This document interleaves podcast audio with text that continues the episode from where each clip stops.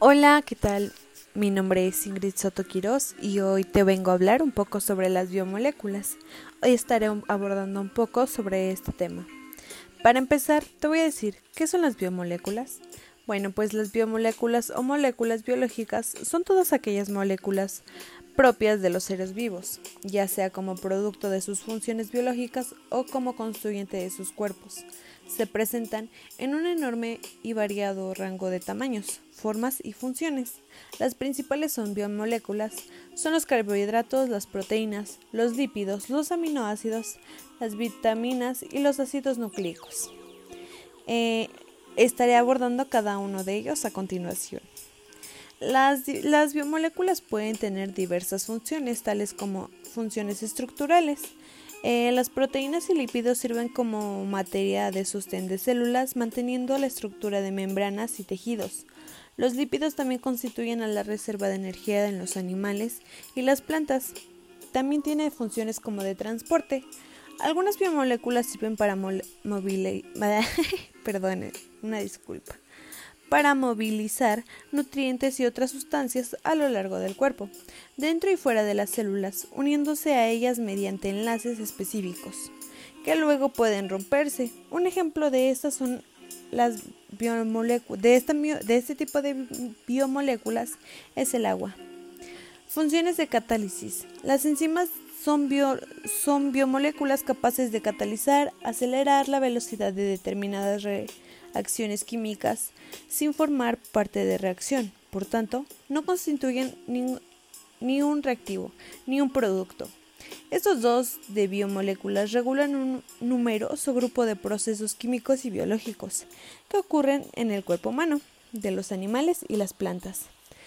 También existen inhibidores que son moléculas que disminuyen la velocidad de determinadas reacciones químicas y por tanto también intervienen en la regulación de los procesos químicos y biológicos.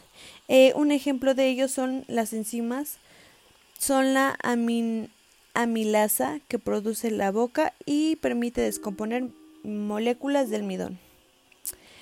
Ok, em, por esta razón las moléculas, bueno, el cuerpo de los seres vivos están conformado principalmente por por, como ya había dicho antes, carbono, hidrógeno, oxígeno, el nitrógeno, fósforo, azufre. Esto se debe a estos elementos que permiten la formación de, enlaces covalentes, que comparten electrones sumamente estables, simples, dobles o triples, la formación de esqueletos tridimensionales de carbono, la construcción de múltiples grupos funcionales con características sumamente distintas y particulares. Por esta razón, las biomoléculas suelen estar constituidas por este tipo de elementos químicos. Las biomoléculas comparten una reacción fundamental entre estructura y funciones, en la que interviene también el entorno en el que se encuentran. Por ejemplo, los lípidos poseen una parte hidrófaba, o sea que repele el agua, por lo que suelen organizarse en presencia de ella, de tal modo que los extremos hidrófilos atraídos por el agua que queden en contacto con el entorno y los hidrófobos queden a su resguardo. Ese tipo de funciones son fundamentales para la comprensión del funcionamiento bioquímico de los organismos vivientes y demás. En la primera de las moléculas que estaré discutiendo son los carbohidratos. Estas moléculas están compuestas por elementos de carbono, hidrógeno y oxígeno. Comúnmente estas moléculas se conocen como azúcares. ¿Quién no conoce las azúcares? Los carbohidratos pueden variar en tamaño desde, su, desde muy pequeño hasta muy grandes, como las otras biomoléculas. Los carbohidratos, carbohidratos a menudo se construyen en largas cadenas agregando unidades más pequeñas. Esto funciona como agregar cuentas a una pulsera para alargarla. En término general, para una sola unidad o cuenta es un monómero. El término para una larga cadena de monómeros es un polímero. Eh, los ejemplos de los carbohidratos incluyen los azúcares que se encuentran en la leche, que es la lactosa, y el azúcar de mesa, sacarosa. A continuación se muestra la estructura. Eh, los carbohidratos tienen varias funciones en las células. Son una excelente fuente de energía para las diferentes actividades que tienen en lugar en nuestras células. Algunos carbohidratos pueden tener la función estructural, por ejemplo, la materia que se hace las, que las plantas se mantengan altas y le da madera sus propiedades resistentes en una forma polimérica de glucosa conocida como celulosa. Eh, lo segundo que estaré abordando son las proteínas. Al igual que los carbohidratos, las proteínas se componen de unidades más pequeñas. Los monómeros que forman proteínas se denominan aminoácidos. Hay alrededor de 20 aminoácidos diferentes, ¿sabías? Qué increíble, ¿no? La estructura del aminoácido más simple, la glicina, es una como serie de muchas bolitas. Mm, voy a tratar de poner las fotos, pero no creo que se me sea posible. Espero y puedas checarlas algún día o después de escuchar este podcast. Las proteínas tienen diferentes funciones dentro de los seres vivos, incluidas las siguientes. Ayudan a formar muchas de las características del cuerpo, incluidos el cabello, las uñas y los músculos. Las proteínas son, son un componente estructural importante de las células y de las membranas celulares. Ayudan a transportar materiales a través de las membranas celulares. Un ejemplo sería la, la captación de glucosa en las células del flujo sanguíneo. Volveremos a esta importante capacidad cuando analicemos una resistencia de las células cancerosas. Otra de las funciones es que actúan como catalizadores biológicos. Un gran grupo de proteínas conocidas como enzimas pueden acelerar las reacciones químicas que son necesarias para que las células funcionen correctamente. Por ejemplo, existen numerosas enzimas que intervienen en la descomposición de los alimentos que ingerimos y en la disponibilidad de los nutrimentos. Qué interesante, ¿no? Las interacciones entre las células son muy importantes para mantener la organización y función de las células y los órganos. Las, ¿Sabías que las proteínas a menudo son las responsables de mantener el contacto entre las células adyacentes y las células en su entorno local? Eh, un buen ejemplo de estas, para que te quede un poquito más claro, serían las interacciones intracelulares que mantienen las células de nuestra piel juntas. ¡Qué increíble!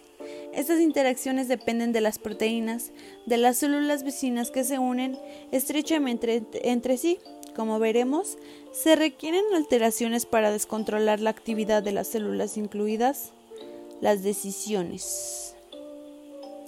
Se requieren alteraciones también de esas interacciones para el desarrollo de cáncer metástico. Las proteínas funcionan para controlar la actividad de células, incluidas como las decisiones relacionadas con la división celular.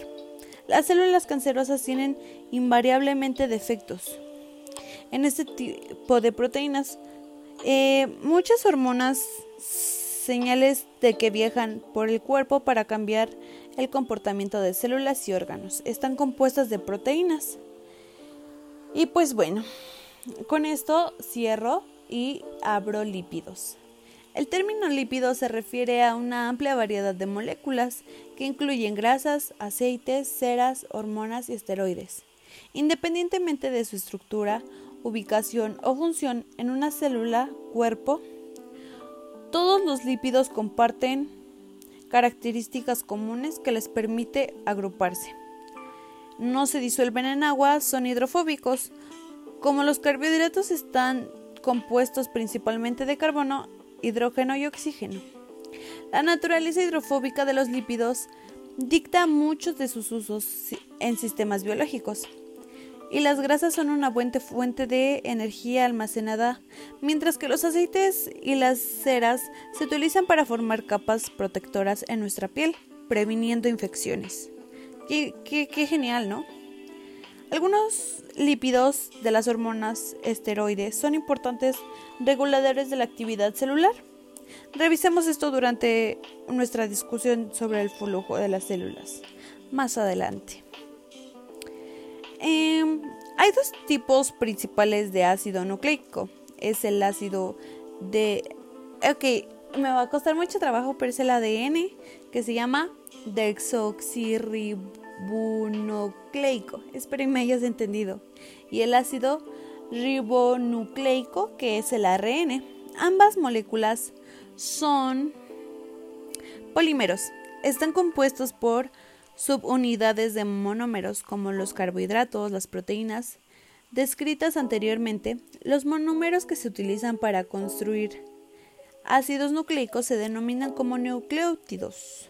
Los nucleótidos a menudo se denominan como abreviaturas de una sola letra, A, C, G, T y U. Como otros monómeros descritos hasta ahora, los monómeros utilizados para construir el ADN son similares entre sí, pero no exactamente iguales. Una de las diferencias entre el ADN y el ARN es que el subconjunto de nucleótidos utilizados para construir los, los polímeros, el ADN contiene A, C, G y T, mientras que el ARN contiene A, C, G y U. Em, el ADN está compuesto por dos cadenas largas, polímeros de nucleótidos y retorcidos entre sí para formar la estructura en espiral o helicoidal. Se muestra a continuación. Eh, las moléculas retorcidas están dispuestas de una manera particular, los con nucleótidos específicos que siempre se encuentran uno frente al otro. El nucleótido contiene adenina, A, siempre en pareja con el nucleótido que contiene tinina, T, asimismo guanina, G, y siempre se empareja con la citosina, C. Y bueno, hoy, ahorita, ya te quiero pasar al último tema para no aburrirte más. El agua. El agua H2O es una molécula formada por dos átomos de hidrógeno H y uno de oxígeno O. La unión de estos elementos con diferente electronegatividad proporciona unas características singulares. El agua a temperatura ambiente es líquida otras moléculas de peso molecular parecidos son gases como CO2 y el CO2, el NO2, etc. Este comportamiento físico se debe a la molécula del agua de estos dos electrones. Uno de cada hidrógeno están desplazados hacia el átomo de oxígeno, por lo que en la molécula aparece un polo negativo donde está el átomo de oxígeno, dos polos positivos donde están dos neutrones núcleos de oxígeno. Las moléculas de agua son pues dipolos. Entre los dipolos de agua se establecen fuerzas de atracción llamadas puentes de hidrógeno, que unen una parte electropositiva de una molécula con la electronegativa de otra, formándose en grupos de 3, 4 y hasta 9 moléculas de agua, que alcanzan pesos moleculares más altos y se comportan como un líquido. Esta polaridad de la molécula de agua hace que sea un buen disolvente de iones, compuestos polares. Las moléculas que se disuelven bien en agua se llaman hidrofilas, por ejemplo, la sal, el azúcar, y las que no se disuelven en agua se llaman hidrofobas, por ejemplo, el aceite. Em, el agua desempeña funciones muy importantes en los organismos, como función de disolvente de sustancia. El agua es básica para la vida, ya que prácticamente todas las reacciones biológicas tienen un lugar en un medio acuoso. La función bioquímica. El agua interviene en muchas reacciones químicas, por ejemplo, en la hidrólisis, rotura de enlaces de intervención de agua, como ocurre en las reacciones que tienen lugar durante la digestión de los alimentos. Eh, también tiene el agua de, eh, la función del transporte. El agua en el medio de transporte de las sustancias desde el exterior, exterior hasta el interior de los organismos y en el propio organismo. La función estructural, el volumen y la forma de las células carecen de una envuelta rígida y se mantienen gracias a la presión que ejerce el agua interna. Al perder el agua, las células pierden su turgencia natural, se arrugan o si entra mucha agua al exterior pueden romperse. que es la lisis. Eh, la función termorreguladora se debe a, a su elevado calor específico y a su elevado calor de vaporización, que hace que el agua sea un material idóneo para mantener constante temperatura, absorbiendo el exceso de calor o cediendo la energía cuando es necesario. La función y por último la función amortiguadora. Debido a su elemento ah, Debido a su elevada cohesión molecular, el agua sirve como lubricante entre las estructuras que friccionan y evita el rozamiento. Por ejemplo, los vertebrados poseen articulaciones, bolsas de líquido sinovial que evita que roce los huesos. Qué interesante todo esto que hemos visto, ¿no? Eh, la verdad es que siempre hay que, que aprender más y hoy aprendimos un poco de las biomoléculas. Espero y te haya quedado claro y espero que este, este podcast, este mini podcast, te sirva de mucho. Adiós, mi nombre es Ingrid Soto Quiroz y nos vemos.